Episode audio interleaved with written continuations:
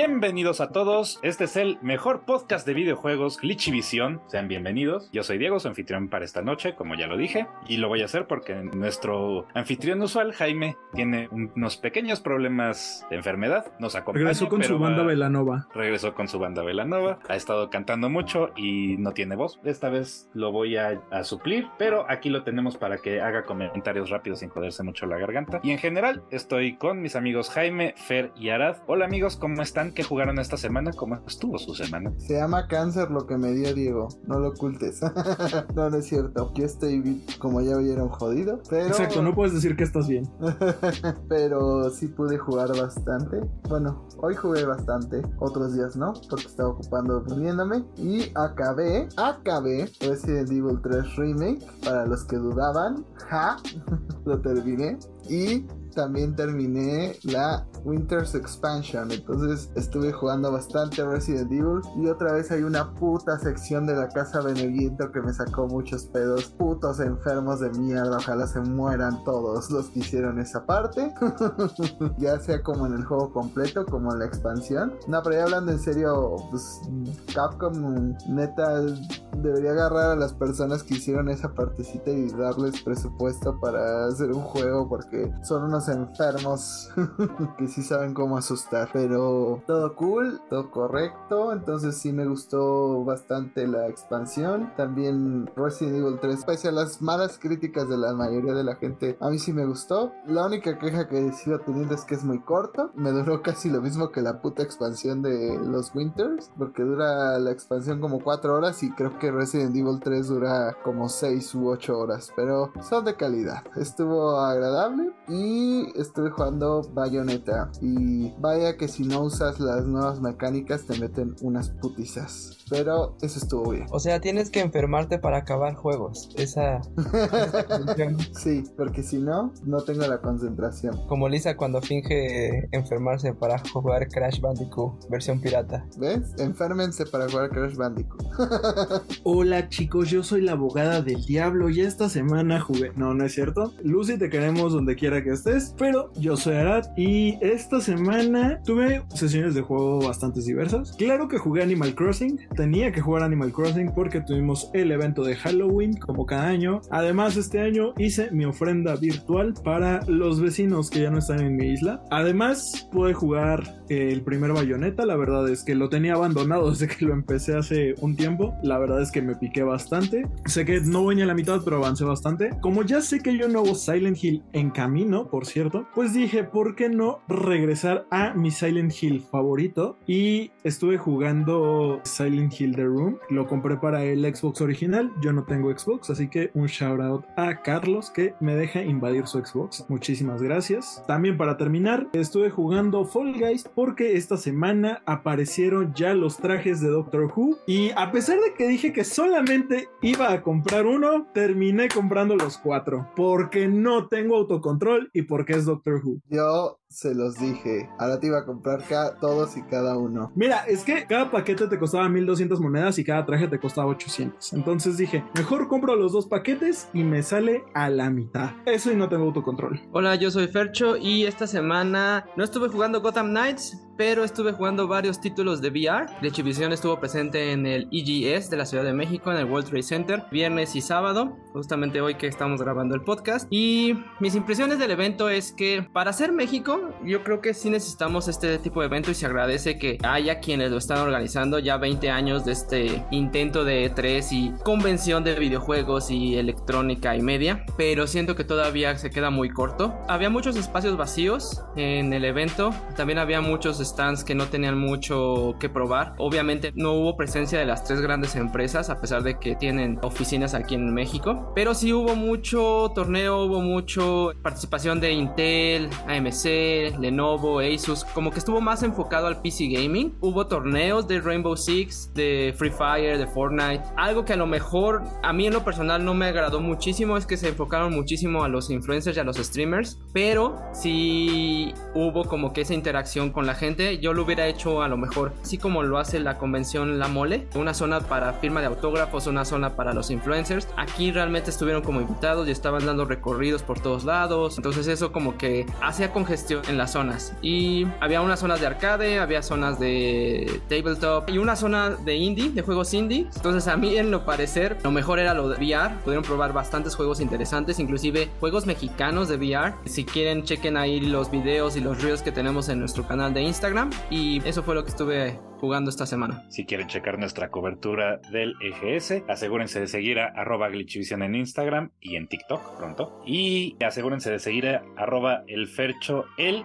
guion bajo Fercho MX, que es Fer, en Instagram, porque ahí está toda nuestra cobertura del EGS. Yo por mi parte, bueno, estoy en descanso de Destiny, entonces no toqué en Destiny, en parte porque ya logré todo lo que quería en la temporada, pero estoy como enfermo en Elden Ring, y ahora sí estoy haciendo progresos importantes, no voy a decir en dónde estoy, porque no quiero spoiler nada, les voy a decir que estoy ya a nivel 110, y el juego no me deja de impactar, o sea, neta como adoro el juego, no hay lugar al que llegue y no diga como, wow, esto está, oh, qué chido, y los jefes también de repente los veo y es como, oh por Dios, eso es hermoso, o está bien chido, o está bien feo, y me va a romper la madre. Ese sí es invariable. Y aparte de eso, hoy que estamos grabando el podcast, sábado 5 de noviembre, justo ahorita que estamos grabando acaba de ser la final de Worlds para mis amigos loleros, como yo, y acaba de salir campeón del mundo DRX, esta organización coreana, liderada por su tirador Deft, que siempre ha sido considerado como uno de los mejores tiradores de todos los tiempos, pero siempre se le había negado el título, la presea más grande de, de LOL, pues acaba de salir campeón. Muchas felicidades a DRX desde aquí de tus amigos de Glitchivisión. Pero, ¿por qué no comenzamos con las noticias? Primero de lo primero, Marvel e EA firmaron un nuevo acuerdo. Va a ser un acuerdo para tres años y van a empezar con un juego previamente anunciado de EA Motive de Iron Man. Ya han dicho que el juego va a ser de un solo jugador, va a ser un juego de acción-aventura, gracias al cielo. No creo que lo quieran hacer un live service, pero considerando que EA no lo pondría más allá de ellos. EA Motive son los desarrolladores detrás del el próximo remake de Dead Space y ha trabajado antes en juegos como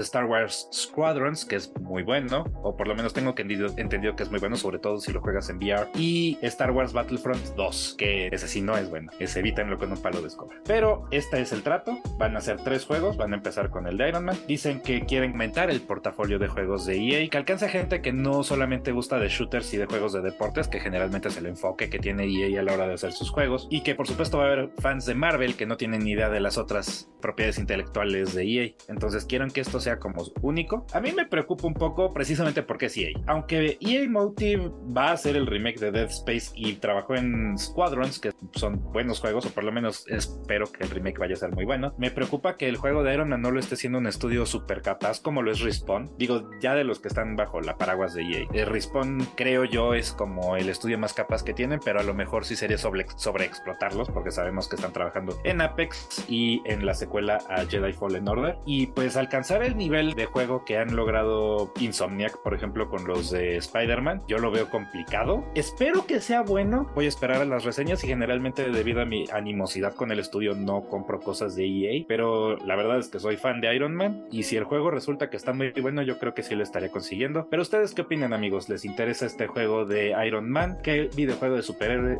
les gustaría? Bueno, cabe mencionar que ellos hicieron la parte de la campaña de Battlefront 2, no tanto el multiplayer. Entonces, la campaña está chida. Está mediocre. A secas.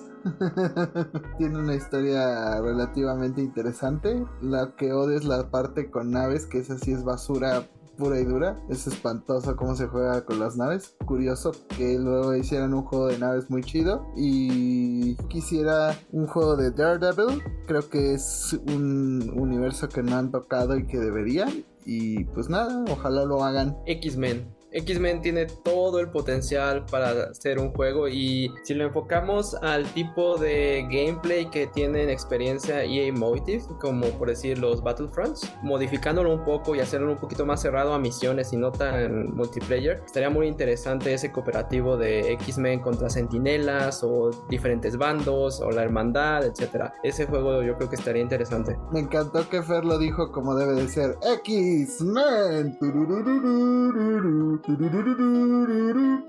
Con Guepardo. Titania. Cíclope. ¡Júbilo! bueno, ya. Suficiente. Y el profesor X. Muchachos. Bueno, a mí lo que me llama la atención de todo esto es que pues están apostando por juegos de un solo jugador, o sea, conociendo a EA, les fascinan este tipo de experiencias multijugadores. Sin embargo, creo que entiendo la respuesta y es que es natural tras el éxito de títulos como Spider-Man. Siento que pues saben hacia dónde apuntar porque siendo EA, lo más probable es que hubieran terminado siendo un juego horrible como el de los Avengers que hizo Square Enix y que nadie ha jugado y nadie quiere seguir jugando. Siento que está bien que se le esté dando este enfoque, sobre todo a títulos con franquicias tan importantes. Y lo único que queda preocuparse es las microtransacciones, porque probablemente te van a cobrar porque Iron Man vuelve. Ahorita que Arad lo mencionó, se me ocurrió checar. En las últimas 24 horas, el pico de jugadores de Marvel Avengers es de 300 jugadores. O sea, ese juego está bien muerto. Si a mí me preguntan, a mí me encantaría un juego alrededor de Doctor Strange. Doctor Strange es mi superhéroe favorito y neta, neta me encantaría un juego alrededor de el señor Steven. Más allá de eso, continuemos con las noticias. Vamos a entrar un poquito en el mundo de Microsoft porque el jefe de Xbox, Phil Spencer, que si estuviera aquí nuestra querida Lucy, diría, chinga tu madre Phil Collins, digo Spencer. Entonces, ya lo dije por ti, Lucy. Saludos, donde quiera que. El punto es que el hombre fue a un podcast de parte de un, de un canal de YouTube llamado Same Brain y pues mencionó varias cositas interesantes. La primera de ellas siendo que Xbox planea seguir lanzando Call of Duty en consolas de Sony mientras haya un PlayStation al cual sacar Call of. Digo, esto no me sorprende. Call of Duty, como ya hemos mencionado en podcast anteriores, siempre se ha vendido más en PlayStation. Es la consola en la que más vende, incluso más que en PC, obviamente más que en Xbox. Básicamente mencionó esto, que tienen en el futuro previsible seguir lanzando Call of Duty en PlayStation, a pesar de que pues ya sabemos que los payasos de Sony han estado diciendo que la adquisición de Activision y de Call of Duty por parte de Microsoft tiene mayor implicaciones negativas mayores y se ha estado tratando de defender y diciendo no que este trato injusto y patrañas de parte de Sony. No, mencionan como ejemplo de una franquicia de la cual son dueños y que aún así han logrado expandir a más consolas y a más lugares es Minecraft. Microsoft es dueño de Minecraft desde hace varios años y no han reducido el número de espacios en los cuales puedes jugar de Minecraft, sino que los han aumentado, ha llegado a consolas como el Switch, sigue estando disponible en PlayStation, bla bla. Y quieren hacer algo así con Call of Duty, quieren que Call of Duty llegue a tantas consolas como sea posible y que no tiene sentido en el ámbito monetario quitar Call of Duty de PlayStation. Algo que también mencionó es que ha pasado mucho tiempo desde el último gran exclusivo lanzado por parte de Xbox. Xbox Game Studios ha lanzado cinco proyectos este año, de los cuales nada más uno, que es Penitentment de Obsidian, que es un videojuego verdaderamente nuevo. Los otros son los indies As Dusk Falls, la expansión de Forza Horizon 5, el relanzamiento de Age of Empires 4 y la llegada de la versión 1.0 de Grounded. Ya se había jugado en beta, se había lanzado una beta pública, a mucha gente le gustó, yo no tuve oportunidad de jugarla. Para serles francos, no tuve interés de jugarla, entonces no la jugué. Y esta realidad no es desconocida para Phil Spencer. Él está consciente de que tienen mucho tiempo de no lanzar una exclusiva, están claros y dicen que pueden tener excusas entre COVID y demás, pero al final la gente invierte en su plataforma y que quieren juegos nuevos. Entonces dicen que eso es como un punto de prioridad para Xbox, lanzar más juegos exclusivos. Y finalmente, el jefe de Xbox también mencionó que Microsoft pierde entre 100 y 200 dólares con cada consola que venden. Básicamente menciona que cada vez que venden una Xbox Series S pierden alrededor de 200 dólares. Estas máquinas pues son costosas y se reduce el precio precisamente para que sean más accesibles al público y que el público los compre. Pero lo que Phil Spencer quiere es recuperar estos costos con periferales y juegos. O sea, mientras la gente compre juegos y compre periferales, Xbox va a salir adelante. Y pero también recientemente anunció que la compañía podría subir precios de algunas cosas después de otra temporada navideña. Y pues, eh. pero bueno, esto fue mucha información, lo que les acabo de aventar a todos ustedes. ¿Qué opinan al respecto? Decías lo de las ventas en Call of Duty y Sony. De hecho, rompieron un récord de los Estados Unidos hace poco en ventas de venta en retail. Entonces, pues sí, fue algo muy importante. Con respecto a lo demás, pues ya habíamos dicho, como bien dijiste la semana pasada, pasada que realmente tendrían que subir los, los precios de las consolas por la inflación. Como dice Phil Spencer, siempre la idea es como que todo se vaya más a los servicios, además, pero pues a final de cuentas hay mucha gente que sí quiere su Xbox, entonces puede afectar a las ventas y a lo mejor le suben también a los servicios, entonces ahí sí sería un problema directo para donde realmente quieren competir porque sabemos que las consolas ya medio las están abandonando, o sea, te la dan como una opción premium, tengas, pero realmente no es como que se desvivan porque les compres un Xbox o, o que tengas pues sí, sus controles y demás, ellos con que paguen su servicio se dan por bien servidos. Y pues sí, la verdad no conozco ninguno de los exclusivos de este año, solo Forza y fue una expansión. Entonces realmente este fue un año flojito para Xbox. Se supone que el que viene puede que mejore, pero es lo que hemos visto siempre, ¿no? Que Xbox es la promesa de que va a mejorar. Halo se supone iba a mejorar en algún punto y pues ya hoy quién se acuerda de Halo. de hecho lo más interesante es eso. Yo creo que a Microsoft sí le hacen falta títulos AAA exclusivas. Tenemos esta situación de que tiene a Bethesda y no hemos visto un juego de Bethesda eh, en un tiempo o algo exclusivo para Xbox. Entonces ya me gustaría ver algo por ahí. Tenemos la situación que tuvo 343 con Halo y sus altibajos. Entonces Microsoft sabe que flanquea en ese punto. Esperemos que pronto veamos exclusivos que llenen ese Game Pass, porque a pesar de que es, un buen servicio y tiene bastantes títulos, sí carece mucho de juegos que sean exclusivos para Xbox. Es todo que dicen es cierto. Como dice Fer, no, me sorprende que aún con la adquisición de Bethesda, que a sabiendas de que Bethesda está trabajando en Starfield y demás cosas, no hayan tenido ni un solo juego exclusivo. Y pues tampoco nos acordamos del chiste que teníamos a principios de año de que estaban en la carrera a ver cuál compañía era la que compraba más estudios y aún así Xbox no tiene exclusivas y eso es como un poco extraño, ¿no? Pero bueno, siguiendo adelante, también se coló una imagen en la cual pues el Xbox Game Pass va a tener pues un modelo similar al que tiene el PlayStation Plus, perdón. Hay como diferentes tiers en el cual puedes escoger y van a ser diferentes las recompensas que vas a tener dependiendo del precio. Primero está el Game Pass para consolas, que un mes te sale 9.99 dólares, porque si no, 999 dólares es mucho, que te otorga 100 juegos en consola, lanzamientos de día 1 y descuentos. Luego está el Game Pass Ultimate, que te salen 13 dólares mensuales, que aparte de los cientos de juego, te da una membresía de EA Play, jugar en nube, te da diferentes cositas gratis al mes, más los descuentos etcétera, etcétera. Y luego está el plan familiar, que es un mes por 22 dólares, en el cual te das todos estos beneficios entre cinco amigos y aparte lo puedes compartir en amigos. Aquí se hacen así como énfasis en lo puedes compartir con tus amigos. Entonces, pues se podría armar así como la cooperacha para pagar el, Game Pass familiar. ¿Ustedes tienen alguna opinión al respecto de esto? Nada más comentario, los valores eran en euros. Los, lo publicado en Twitter son este 22 euros para el plan familiar, 13 euros para el plan mensual, el Ultimate y 9, bueno, 10 euros para el Game Pass para consola individual. Bueno, ya estamos en la equivalencia más cercana que tendremos del dólar y el euro, entonces no, no hay tanto pedo. Si yo fuera alguien del equipo de marketing de Xbox, llamaría a la actriz que hizo a Rosa Aurora en María de todos los Ángeles y le pondría una playera de Xbox y le pondría a cantar la de compren, compren. Pero ese ataque de que ellos sí te permiten hacer esto con tu familia, sonó como, más bien con tus amigos, sonó como un ataque a PlayStation porque hasta el momento eh, esto convertiría a PlayStation Plus como el único servicio de suscripción de videojuegos que no puedes compartir con nadie, ya que pues Nintendo Switch también tiene su Nintendo Switch Online con la capacidad de crear un grupo familiar con el que no necesariamente tiene que ser tu familia, guiño guiño. Entonces, pues sí, solamente PlayStation son los únicos en los que no puedes tener como un plan familiar de PlayStation Plus, aunque por ahí hay métodos para hacerlo no oficialmente, ¿verdad, Jaime? Es lo que iba a decir, es de no se puede, guiño, guiño. Porque recuerdo que hasta en el Play 4 había grupos de Facebook de comparto internet de Play 4 y había como 50 personas en una pinche cuenta que pagaban entre todos y literal te pedían 10 pesos.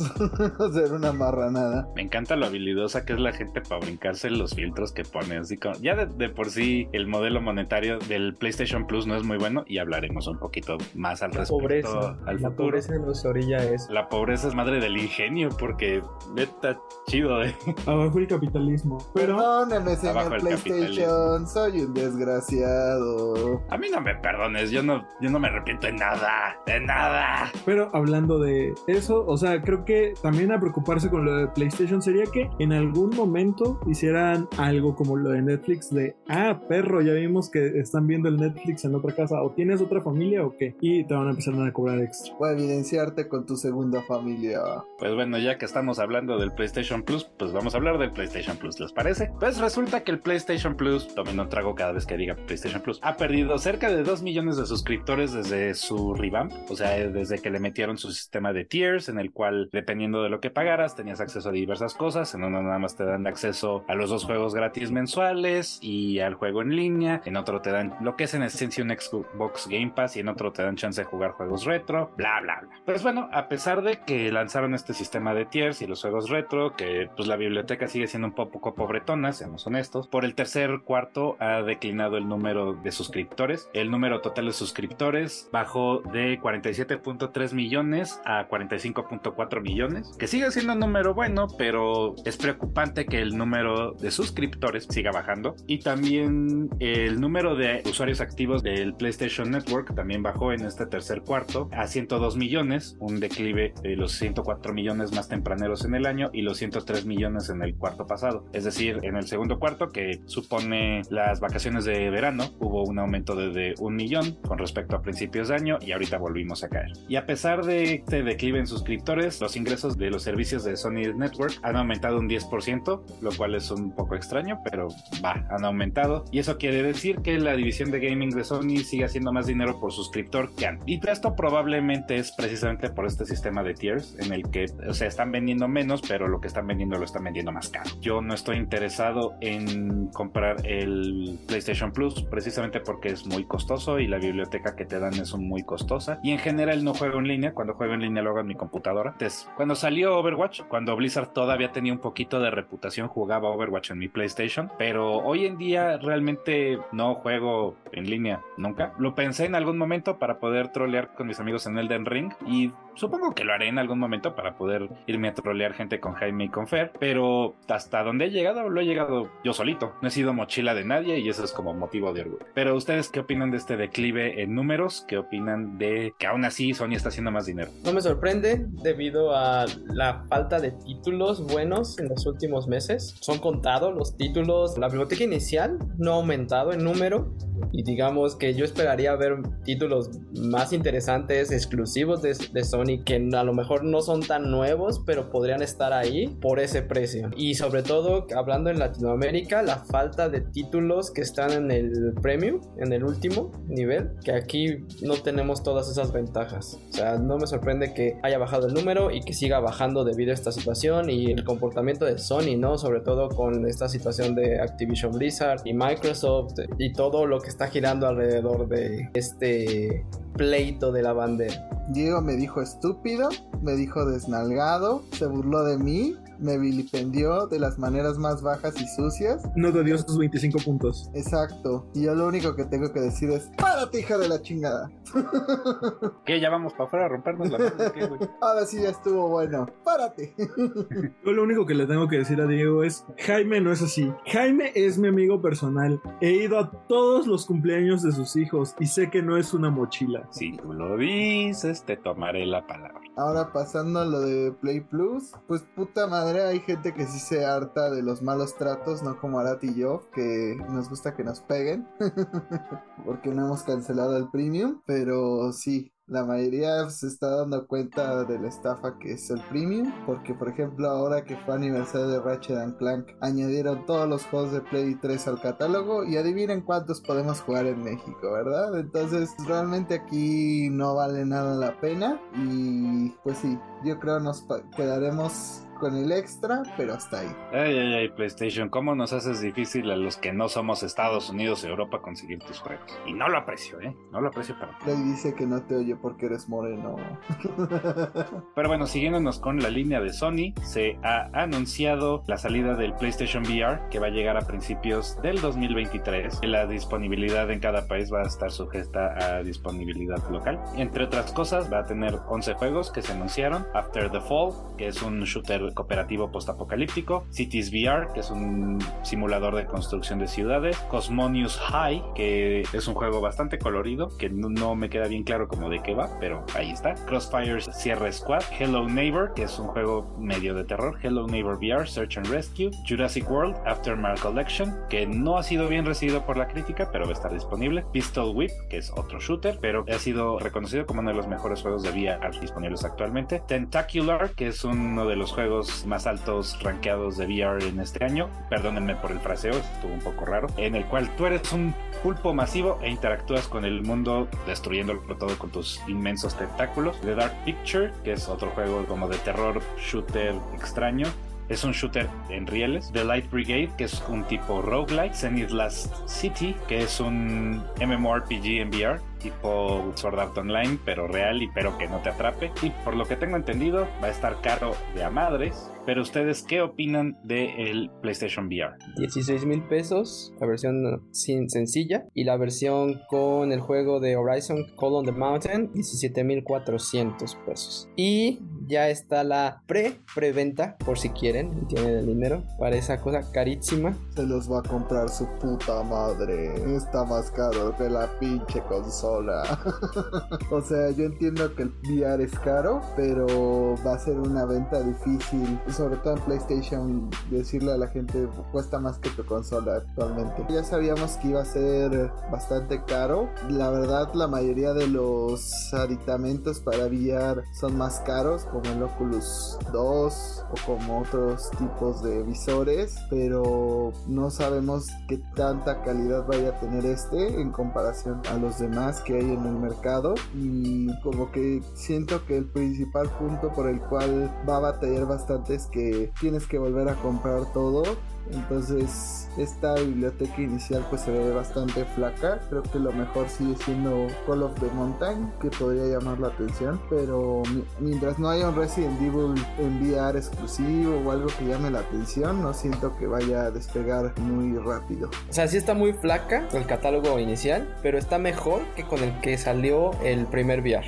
Esa vez, cuando salió, se estrenó por primera vez el VR original, era peor, creo que había menos títulos y venían con puros demos. Esta semana estuve probando varios VR en el EGS y el salto que ha dado de los últimos que yo probé contra los que tienen en la exposición es bastante, con mejores gráficas, mejores detecciones de movimiento. Por un lado, justifica el precio por la tecnología que se maneja, pero por el otro es quién va a tener todo ese dinero para estar gastando y aparte el espacio, porque para poder jugar esos títulos necesitas un buen espacio en tu sala, en tu departamento o en tu casa para poder estarte moviendo, poder tener todo ese control de movimiento, de las acciones, de estar disparando, agachándote, moviéndote de un lado a otro, etcétera, ¿no? Entonces es demasiada inversión. Yo creo que todavía el mercado no está listo para este tipo de tecnología. Esperemos que en el futuro sí. Es bastante interesante los juegos que traen y la creatividad con las que las compañías pueden este, experimentar, pero siento que todavía no está al alcance de todos. En este momento, pues sí, es muy poco probable que la gente normal se haga de un VR. El precio, pues sí, es bastante disparatado. Solamente uno de cada cuatro personas lo puede comprar. En este podcast sabemos quién es ese uno de esos cuatro. Pero bueno, no diremos quién se compró una casa más grande para poder jugar VR a gusto. Y recuerden que si tienen casa pequeña no lo hagan o acabarán como Eugenio Derbez dándose un putazo. No, y la verdad cuando lees la tecnología que traen los lentes sí es como interesante, o sea, son pantallas HDR de 4000 por 2040, es decir, 2000 por 2040 cada ojo, casco con comodidad en mente, rejilla para aumentar el flujo de aire, es un poco más ligero. La verdad es que sí es como interesante ver todo lo que le están metiendo y cómo lo están tratando de mejorar, pero también estoy de acuerdo con eso que dijeron de que mientras no haya un juego que verdaderamente nos vuele la mente en VR, esto no va a despegar y el problema del precio. Porque si no la cantidad de gente que puede comprar esto pues es limitada. Y de hecho, este, los que pueden reservar el VR, o sea, los países que van, lo van a poder reservar, perdón, de entrada son Estados Unidos, Reino Unido, Francia, Alemania, Bélgica, Países Bajos y Luxemburgo, es decir, puro país de tercer mundo. Curiosamente, llegamos al punto en el que los periféricos son más caros que las pinches consolas. Y también tengo una duda sobre esto del VR. ¿Qué pasa con la gente que usamos lentes? O sea, ¿se adaptan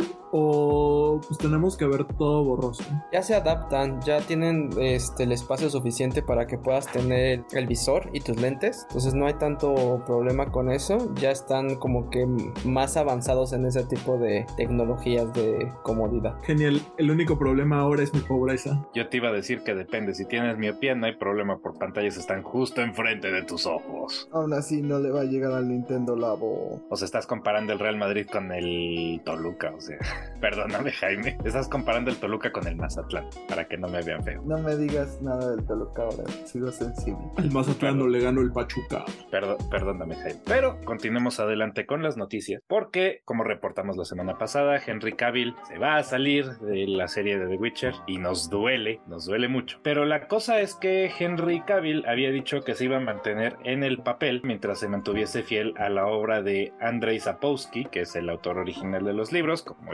también la semana pasada. Henry Cavill empezó jugando los juegos, los amó y luego se fue a leer los libros y los amó y por eso aceptó el papel de The Witcher. Y de hecho se ha estado reportando también bastante seguido de que él le movía los guiones y cambiaba cositas aquí y allá porque pues Henry Cavill sabía más de los libros que los mismos escritores y adoraba ser Gerald de Rivia, ¿no? Adoraba ser el Gerardo del Río. Ahora existe la especulación de que las modificaciones al guion, es decir, que la temporada 4 se podría alejar del material original de Andrei Sapowski y podría em-, empezar a tomar como su propio curso, alejado del material original. Y Henry Cavill dijo, eso no me late porque se aleja demasiado de lo que el personaje es en realidad y por eso dijo, no, bye, ya me voy. Pero pues la verdad es que creo que también sabemos que se está yendo para poder volver a ser Superman. Pero ustedes qué opinan al respecto? De hecho, ya había una entrevista donde dijo justamente que había tenido diferencias creativas con el equipo, como que había una escena donde moría el caballo de Gerald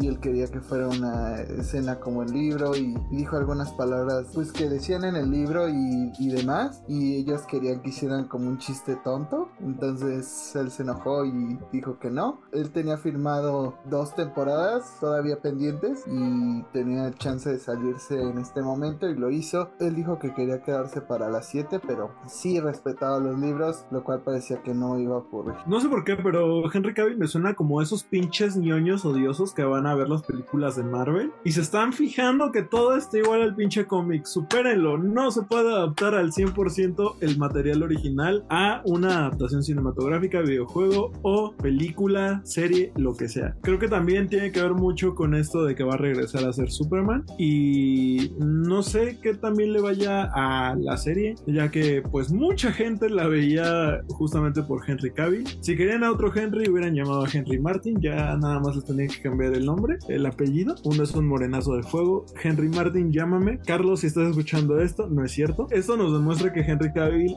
es un ñoño más, simplemente está mamado. Por un lado estoy de acuerdo contigo, Arad. Hay ciertos límites y no todo se puede adaptar al 100%, sobre todo en cómics, novelas y libros. No lo podemos tener adaptado al 100% en películas, porque el cine y las series de televisión tienen otra dinámica, tienen otro ritmo en cuanto a la narrativa, no puedes estar explorando los mismos temas que se exploran en una manera más en cuanto a lectura, ¿no? Pero algo que sí le doy el voto de confianza a Henry Cavill tal vez es que Netflix se ha tomado muchas libertades narrativas últimamente en todas sus adaptaciones. Sobre, y lo vimos con este Resident Evil. Entonces yo solamente le digo a Netflix, regresa a hacer tus series de adolescentes y deja las series de videojuegos. No se de cancelar Wings. No te atrevas a cagar Witcher. Que digo, igual ya se fue Henry Cavill. Ya de Witcher llamó. Pero aunque estoy de acuerdo con esto que dicen de que la narrativa es diferente en medios, pero finalmente a huevo era muy necesaria la escena en la que salía en la bañera Gerald de Rivia. Habrá gente que me dirá que sí. Claro que sí sí, Diego, siguiente pregunta.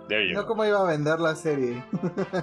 que si no cómo iba a vender la bendita serie. O sea, realmente era necesaria. Digo, no, no para personas como yo, pero estoy seguro que hay personas que solo la vieron por esa escena, por otras más. Y creo que la gente a veces no entiende que no todo tiene que ser original al libro. Tenemos el ejemplo de los anillos del poder que no entienden que ellos no tienen los derechos de los libros. Solo tienen como de un versículo, de una parte, un- una pequeña parte de los libros o un- como un añadido a los libros, entonces solo son los apéndices, entonces no pueden esperar que adapten todo. Y yo creo que en el caso de The Witcher tampoco es como que tengan acceso a todo el material, pero Henry Cavill lo que estaba pidiendo más que nada era el tono, que el tono fuera diferente y que Netflix no solo se estuvieran burlando y, quisieran hacerlo pues otra serie de Resident Evil, ¿verdad? Porque si queremos ejemplos malos de adaptaciones, siempre podemos recurrir a las adaptaciones de Resident Evil. Pero hablando de malas adaptaciones, ya se anunció la fecha de salida de la serie de The Last of Us. La serie de The Last of Us, que hemos estado reportando en ella ya tiene un rato, ha anunciado su fecha de salida, que va a ser el 15 de enero del año que entra, es decir, 2023. Y se anunció con una foto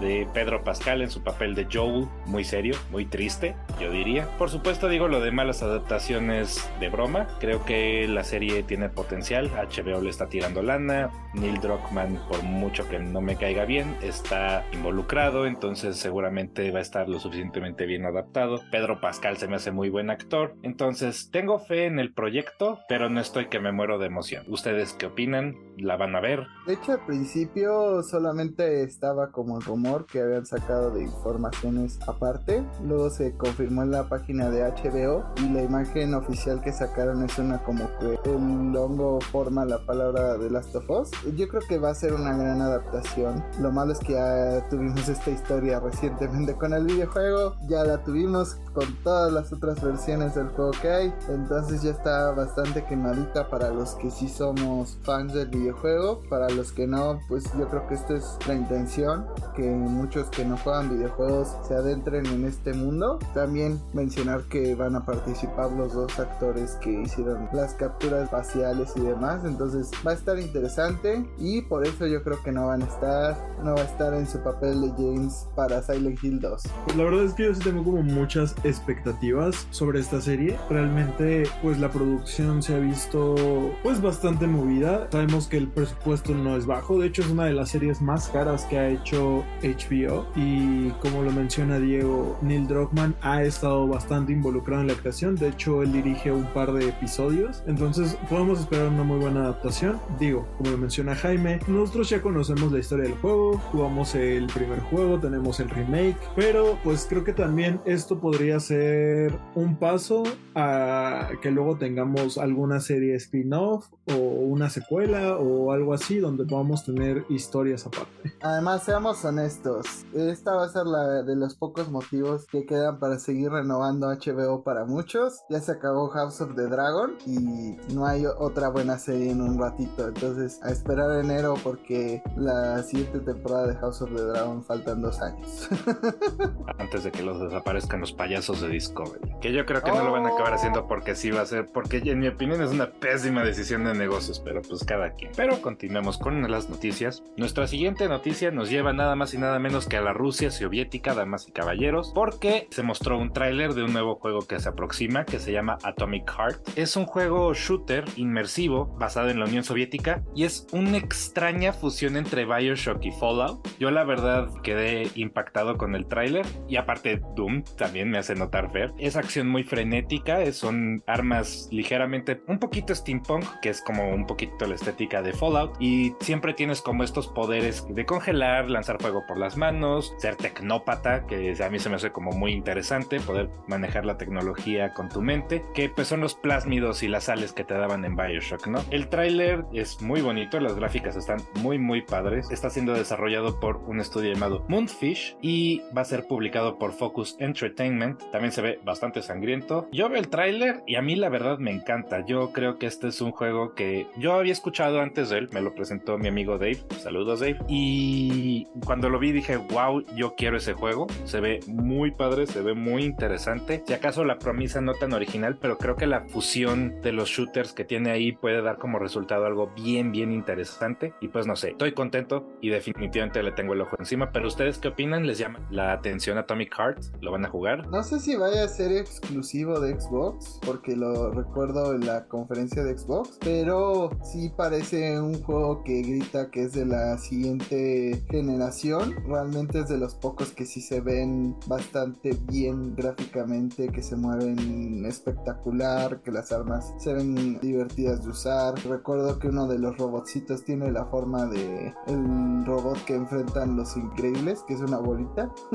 Entonces tiene mecánicas interesantes, como que cada pelea también representa un puzzle. Si lo quiero jugar, ojalá pueda, si no es exclusivo. Te confirmo que no es ex exclusivo de Xbox, va a salir en Xbox, pero también va a salir en PlayStation 4 y 5, Xbox One y PC. y, por cierto, también tenemos fecha de salida. Sale el 21 de febrero del 2023. Febrero está atascado. El febrero del año que entra va a ser una pesadilla para toda cartera. Febrero, marzo, todo el año que viene es una gastadera horrible. El febrero que se acerca lo veo con miedo, porque ya de por sí no tengo mucho dinero y hay tantas cosas que voy a querer jugar. Febrero loco, marzo, otro poco. Nada más les digo. Dicho de señora y miedo en nuestras carteras. Pero de aquí nos movemos desde la Unión Soviética y nos vamos hasta Japón porque Hideo Kojima devela la segunda actriz de su juego. Hace unas semanas reportamos para su próximo juego Hideo Kojima iba a contar con la participación de Elle Fanning, esta famosa actriz. Y inmediatamente tras la revelación, Kojima lanzó otra miga de pan con otra cara oscurecida y hoy por fin se ha revelado quién. Bueno, no fue hoy, pero esta semana se reveló quién era. La actriz es Shioli Kutsu actriz que ha participado en numerosas producciones asiáticas y en Occidente la conocemos como Yukio en Deadpool 2, que es un papel menor, importante de todas maneras, es una de las personas que más ayudan a Wade en su aventura y pues probablemente la conocen como la persona que sale y es linda con Deadpool, sale y dice, hola Wade, ella. El misterio pues ha sido develado, no sabemos de qué ver el juego, se cree que el juego va a ser un juego de terror, porque aparte de esto, de esta noticia, parece ser que se liqueó algo de próximo juego. Tiene el nombre código Overdose. Se mostraron unas imágenes básicamente como si las hubieran capturado con un celular. No se ve perfectamente claro. Muestra imágenes y Kojima Productions solicitó su remoción precisamente para que no se viera. Entonces mucha gente está teorizando fuertemente de que este es el juego en el cual van a participar esta actriz Shiloh y El Fanning. Y pues Kojima ha estado lanzando teasers de, para un nuevo proyecto desde que salió Death Stranding. Dijo que había estado viendo películas de horror en preparación para un proyecto futuro y en abril del 2020 dijo que soñaba con hacer un juego de terror revolucionario algún día. Y pues por supuesto sabemos que estás trabajando con Xbox, entonces creemos, o por lo menos la teoría, es que estas dos actrices y el juego de terror y estas imágenes son lo mismo. Pero ustedes qué opinan? ¿Les llama la atención la participación de Shiloh? ¿Un juego de terror de Kojima les llama la atención? ¿Lo jugaría? Porque les puedo decir que yo sí. O sea, nada más me hace falta que vuelva a jalar a Guillermo del Toro para que le diseñe los monstruos y yo voy a ser feliz con un juego de terror de Kojima. Pero quiero escuchar sus opiniones. Siento que desde la cancelación de Silent Hills, pues Kojima se había quedado con las ganas de hacer un juego de terror. Todo apunta a que este es el proyecto que está desarrollando con Microsoft. Además de pues la revelación de esta imagen, subió otra con otra pregunta que es How come. Entonces, al parecer corresponde a otro personaje. Hay que mencionar que las caras de El Fanning y de esta actriz de nombre asiático. Los nombres asiáticos se me hacen difíciles. Perdónenme. Perdónenme, gente asiática. Los amo. Cancelado. No me cancelen, asiáticos. Shioli Kutsuna respondía también a una pregunta. La de ella era Where am I? El Fanning, no recuerdo cuál era. Pero junto con la revelación de esta actriz sale la de How Come. Entonces, al parecer, hay más actores involucrados. Creo que mucho de esto tiene que ver con el sueño frustrado de Kojima de ser director de cine. Y por lo poco que vi de este teaser, pues sí se ve bueno. Esperemos que algún día Fer nos regale un Xbox a cada quien para poder jugar. Toda la carrera de Kojima en respuesta a su sueño frustrado de ser director de cine. Y ojalá sí vayan a Guillermo porque si han estado viendo el gabinete de curiosidades o, no recuerdo cómo se llama bien de Guillermo del Toro, pues ese hombre cuando le dan carta abierta para hacer cosas fuera de sus películas hace cosas horribles sí, terroríficas. o sea, fuera de lo adorable que se ve afuera, sí escogió bien a los directores y las historias. Fuera de su olor a fuera de Solor a Hot Cakes y que nos prometió un Jaeger mexicano que no llegó por cuestiones de que estaba haciendo la forma del agua, pues sí puede causar bastante terror. Para mejor ejemplo, pues está PT, que a la fecha lo sigue jugando la gente para sacarse de pedo. Pues será un director de cine frustrado y por lo mismo está en los videojuegos, pero Kojima definitivamente cuando quiere hacer las cosas bien las hace bien y PT es muestra de ello, de que si quiere hacer algo terrorífico puede hacer algo terrorífico, pero jala Guillermo Guillermo del Toro. Yo sé lo que te estoy diciendo. Esta noticia me pone como que en alerta. No me agrada mucho que involucren a muchos artistas conocidos o principales. Vimos lo que sucedió con Cyberpunk y Keanu Reeves y Norman Reedus con Death Stranding. Es interesante verlos ahí, es interesante ver que los utilicen como para motion cap, etcétera. Pero siento que se les va mucho presupuesto en tener a estos actores y estas actrices cuando podrían dedicarlo más al gameplay que podrían dedicarlo más a que el juego esté más estable, que sea más interesante, ¿no? Y bueno, pero estamos hablando de Hideo Kojima, estamos hablando de que sus juegos son experiencias narrativas más que un juego.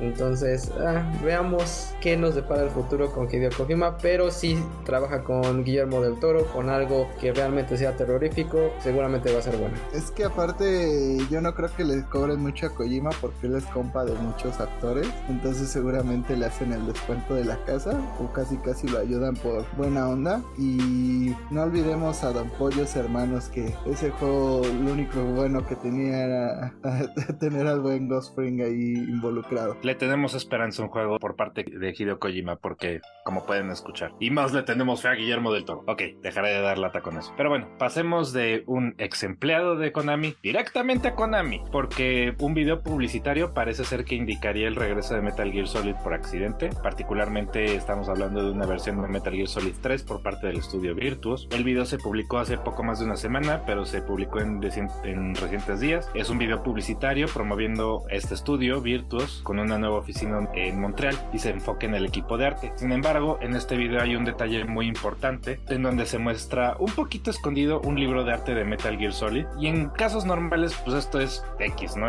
Cualquier artista puede tener el libro de arte de Metal Gear Solid sentado ahí en su escritorio como inspiración o como lo que sea, ¿no? Sin embargo, desde hace aproximadamente tres años se rumorea que este estudio trabaja en pues, el remake de Metal Gear Solid 3, pero no se ha confirmado nada por el momento. Pero esto nada más sirve para echarle gasolina al fuego, básicamente, y estamos de acuerdo que el arte de Metal Gear Solid pues no son bocetos genéricos, no siempre ha tenido como un aire muy particular y muy especial y muy reconocible. Pero ustedes qué opinan? ¿Ustedes creen que podríamos tener de regreso a Metal Gear Solid? Porque recordemos que finalmente Konami ya resucitó a Silent Hill después de años y años por fin vamos a tener no solamente uno, sino dos y hasta tres juegos de Silent Hill, más una serie, más una película. Entonces, ¿serán capaces de darle gusto a la gente? No suena Konami, pero ustedes qué opinan? Yo digo que ya está confirmado, solamente falta que lo confirmen, pero además de eso, hay que recordar que Konami está reviviendo sus franquicias más reconocidas. Una, porque hace algunos años hubo una reestructuración, después de la reestructuración de principios de década, en la que le quitaron como esta importancia a su departamento de videojuegos para consolas y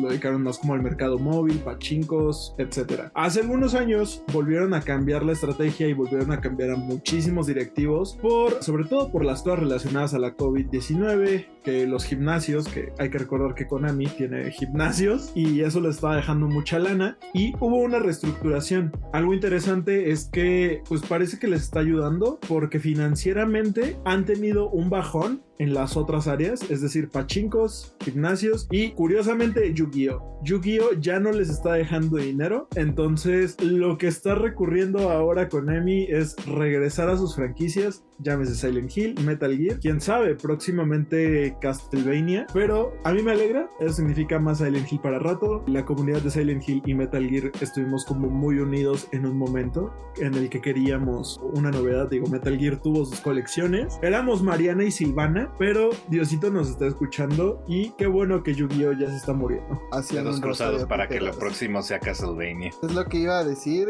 no solo esto, sino que nuestro insider favorito Nate Hate habló tiempo después de los anuncios de Silent Hill y mencionó lo mismo que Virtus está trabajando en un remake de Metal Gear Solid 3. No sé por qué se habrán saltado el 1 y el 2, pero bueno, 3 es el mejor. Y porque es el Porque- primero en la línea temporal y es el mejor. Y ya hay un remake para GameCube de Metal Gear 1. Pero está bien culero. Cállate, No, eres fan de Resident culero. Evil. Está bien culero y no fue aprobado por Kojima. Así que está bien culero. Ningún remake de Metal Gear va a ser aprobado por Kojima. Kojima ya era parte de Konami ahí. Digo, estaba en Konami ahí todavía, entonces pudo haber decidido darle el visto bueno al juego. Aunque sé que es el juego favorito de Diego, así que no voy a decir mucho. Uno de sus favoritos, el Twin Snakes, pero a Kojima no le gusta. A Kojima no le gusta esto. Pero no sé por qué no empezaron por el Metal Gear Solid normal o por Guns of the Patriots o algo así. Mira, empezaron con Silent Hill 2 con los remakes. Jaime, ¿te suena que están siguiendo alguna lógica? Las películas. No.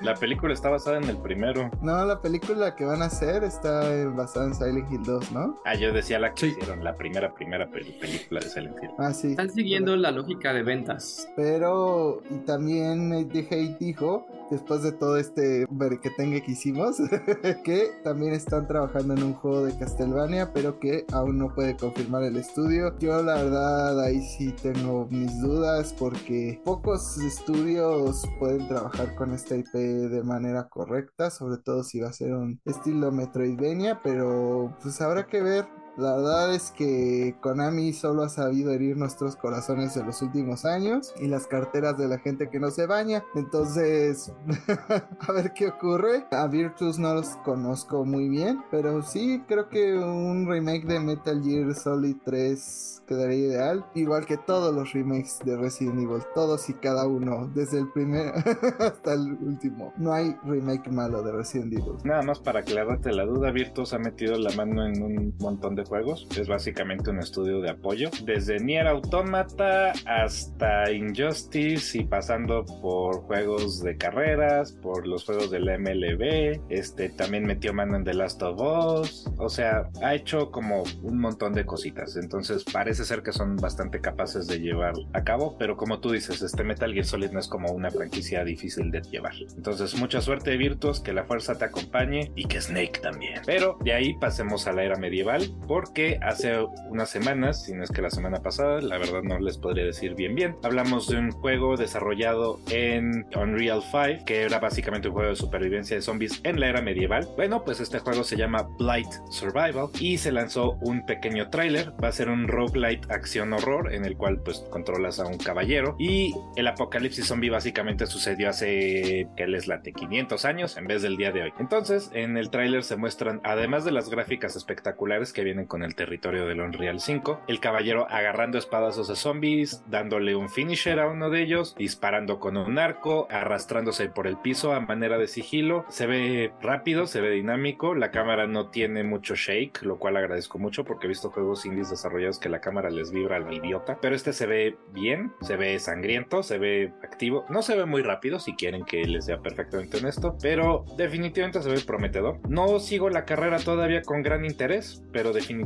está en mi radar. Pero ustedes qué opinan de este juego? ¿Les llama la atención? A mí la premisa se me hace bastante original. Se me hace como un simulador de lo que pasó en las peleas finales de Game of Thrones que están contra los no vivientes con espadas. Está raro, tiene como un facing muy similar a The Last of Us medio combinado con Dark Souls. Es raro, pero pues sí, lo jugaría. Tiene zombies, es de supervivencia. No le haría el feo, se ve bien, pero no sé, tendría que acordarme de que existe cuando vaya a salir con tantos juegos. Luego me recordó mucho a los estos DLCs, como por decir de Red Dead Redemption, el DLC de los zombies, que estaba bastante interesante, estaba muy bueno. O también a la serie de Netflix de Kingdom, que si no la han visto, véanla, es una serie muy buena de zombies. Me gusta que eh, explore como que otro medio a donde se puedan adaptar los zombies y, y no sea siempre los mismos tipos de escenario, una ciudad, un apocalipsis, algo que ya hemos visto como en Resident Evil o en Left 4 Dead, etcétera, ¿no? Entonces es, es interesante que los puedas este, atacar de, de, de otras maneras con armas medievales. Habría que explorar un poquito más acerca de la narrativa, si el juego lo explora o nada más es el gameplay, porque ya también tuvimos algunas fallas en juegos de zombies, por decir con este, ¿cómo se llama este juego? Que fue un fracaso, que hasta se me olvidó el nombre. Days Gone. Days Gone ese juego,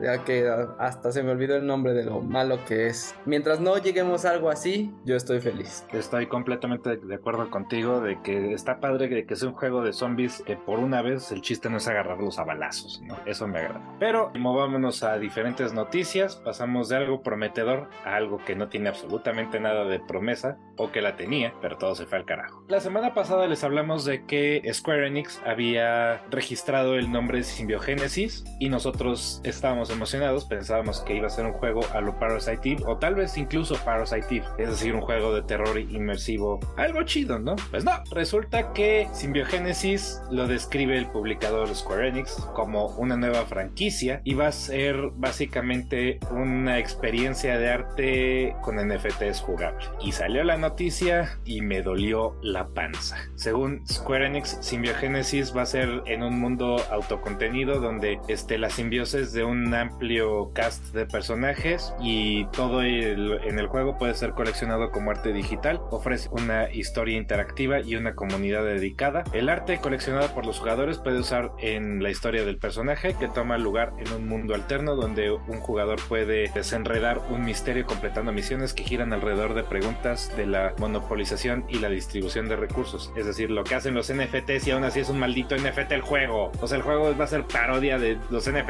o qué?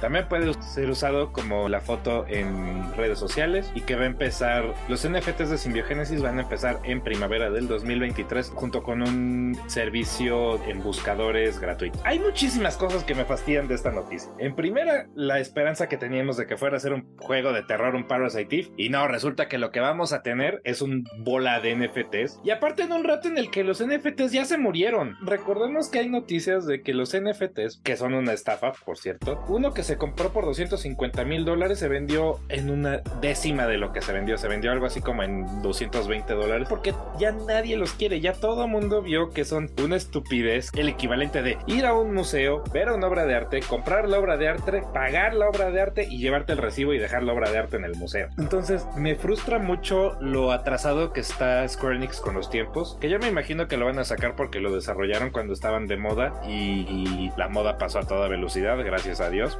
Pero bueno, o sea, me duele la panza del coraje viendo esta noticia básicamente. Pero ustedes qué opinan? ¿Hacen el mismo coraje que yo? ¿Más? ¿Menos? ¿Ven la noticia y se ríen? Jaime. ¿Cómo pasamos del regreso de Parasite a esta mierda? Es como cuando vas a tu casa a comer y te dicen que vas a comer arrachera y te sirven carne encebollada. Eso es una mentada de madre.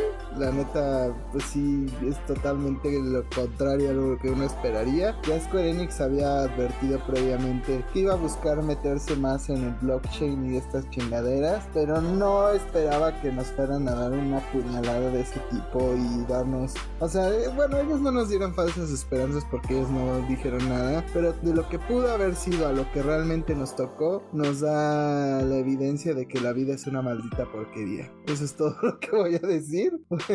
Se los pueden meter sus NFTs por donde más les acomode personas Square Enix. Hay dos cosas que están bien muertas que la industria de los videojuegos no entiende y es el metaverso y los NFTs. No entiendo por qué siguen invirtiendo su tiempo en esto. Son cuestiones que realmente no estamos en el momento de la tecnología y el mundo no está en esa situación como para explorar los NFTs, el metaverso, un metaverso que se ve con gráficas de Nintendo 64. No estamos como sociedad para involucrarnos en esos aspectos aún. Posiblemente muy en el futuro, muchísimos años más, pero ya debería de dejar de lado eso y enfocarse a hacer juegos, hacer experiencias de VR más inmersivas o cuestiones así. Vaya, Square Enix tratando de sacar dinero con NFTs, la misma empresa que vende los Kingdom Hearts por separado. ¿Quién lo diría? Pues sí, pero esperado o no esperado, de cualquier manera es decepcionante. Pero bueno, para que no me des cirrosis del puro coraje, vamos a continuar con las noticias. La próxima noticia nos lleva a Pokémon Go, en el que apareció una misteriosa criatura. Pero Arad, tú eres el que nos trae la noticia, bien fresquecita, bien chopeadita. Cuéntale a nuestros escuchas qué va esta nueva criaturita. Así es, un día antes de grabar este podcast, pues se filtró la presencia de un nuevo Pokémon, similar a lo que pasó con Meltan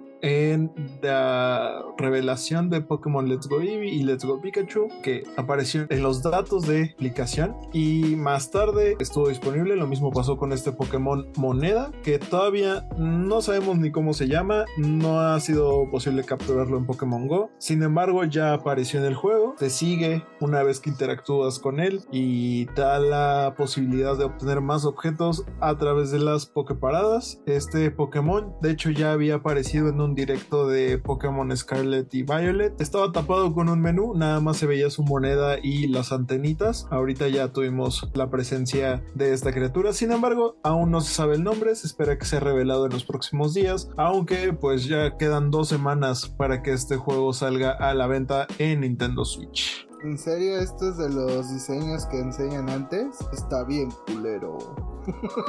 Es un Pokémon moneda. ¿Qué esperabas? Tu- Tuvimos a Meltan, quien fue llamado tuerquito por los fans en sus primeros días. Tacañín el tacaño se va a llamar. Monedín. Penny, se va a llamar Penny. Estoy tan desconectado de Pokémon que ni siquiera sé cómo se podría llamar. Veo que tiene antenitas, tiene una moneda, el ecomoneda o estati, estatimoneda o algo por el estilo. Centavo como el amigo de Bob Esponja. Estati centavo no está tan mal, ¿eh? pero bueno, más allá de especulación y de Pokémones que aparecen espontáneamente y de los cuales veremos más en un Uh, futuro. uh, Peseto el insecto.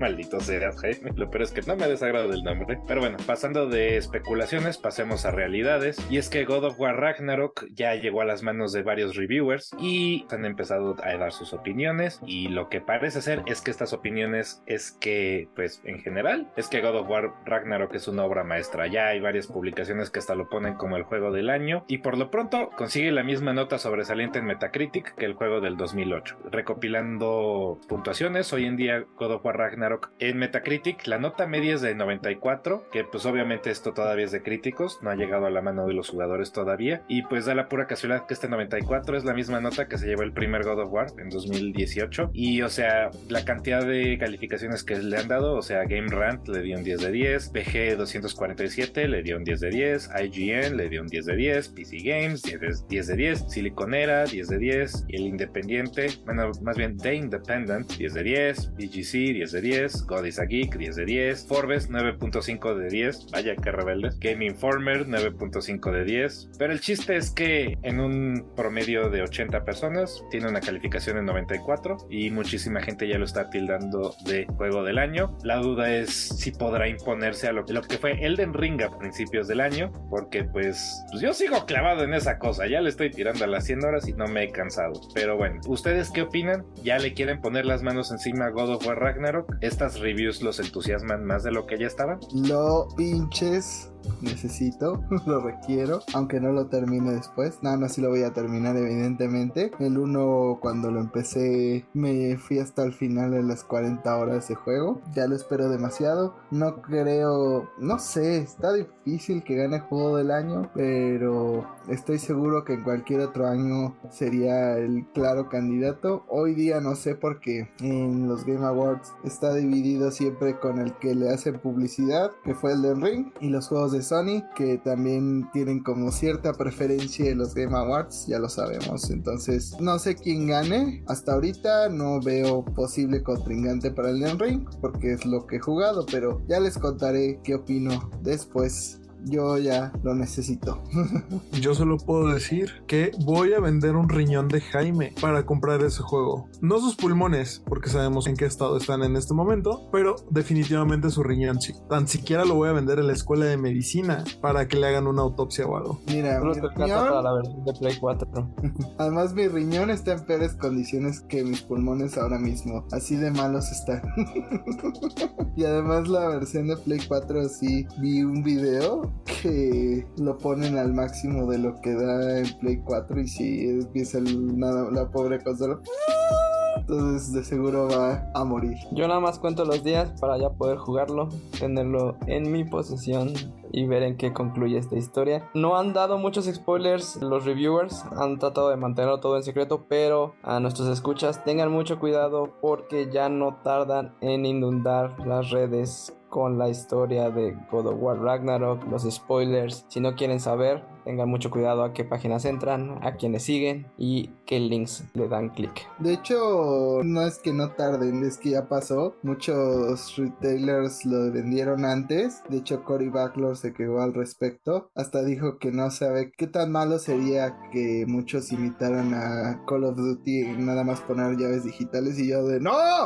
Pero pues sí, es decepcionante para los creadores que llevan años y años haciendo un proyecto para que los últimos días se les vaya. Esto usualmente le pasa a Pokémon y ahora fue al revés. Le pasó a God of War y no a Pokémon. Y pues ya lo dijiste, Cory Balrog se quejó ampliamente en Twitter porque parece ser que ya hay tiendas que están vendiendo God of War y por tanto las redes ya se están llenando de, spoilers. Entonces tengan cuidado, particularmente en Twitter, porque todo el mundo sabe cómo se ponen los mendigos tuiteros. Y Cory Balrog tal cual dijo así como la tienda está vendiendo el juego casi dos semanas antes de que se lance. Es muy decepcionante. Siento mucho que tengan que esquivar spoilers si quieren jugar el juego sin que les arruinen la sorpresa. Es completa y jodidamente estúpido que tengan que hacer esto. Nadie de los que queríamos trabajar en Santa Mónica queríamos esto. Entonces, pues sí, o sea, no sean estúpidos, no lancen spoilers si todavía quieren tener sus juegos físicos. Y recuerden, si de alguna manera se lograron hacer de alguna de las copias de God of War Ragnarok tempraneras, tengan un poquito de consideración para sus gamers colegas,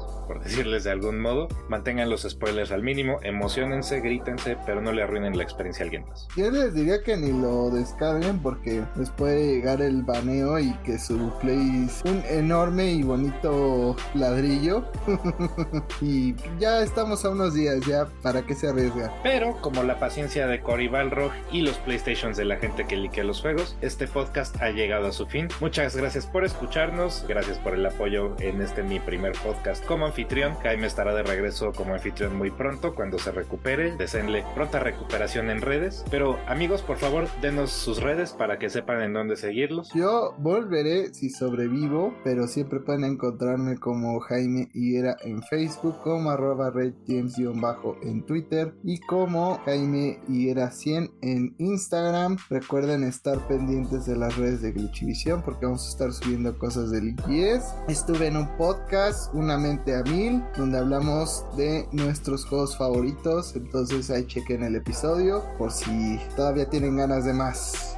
ahí estuvimos platicando un rato. A mí me encuentran. Vayan, vayan y apoyen a nuestro amigo Diego Tonini cuando puedan y a su podcast Una Mente a Todo. A ver, ¿Cómo es? Una mente a mí. Una en mente a mí. Spotify. Bueno, y perdóname, tocayo. Iba a ser un chiste de a mil por hora. A mil, a mil por hora. Si alguien más se acuerda de esa telenovela, ya saben que me pueden escribir en mis redes sociales. Y por las redes sociales que manejo me refiero a Twitter, Instagram y TikTok. Me encuentran como My Life Azarat. Ahí me pueden decir cómo se sienten en una red social controlada por Elon Musk. Y si deberíamos tener un juego basado en Amor a mil por hora. O si esa canción debería estar en Just Dance 2023. Yo digo que sí. A mí me encuentran en Twitter e Instagram como el-fercho-mx. A mí díganme si ustedes creen que el VR tiene futuro o no. Y recuerden que estamos haciendo encuesta para saber qué plataforma es su favorita.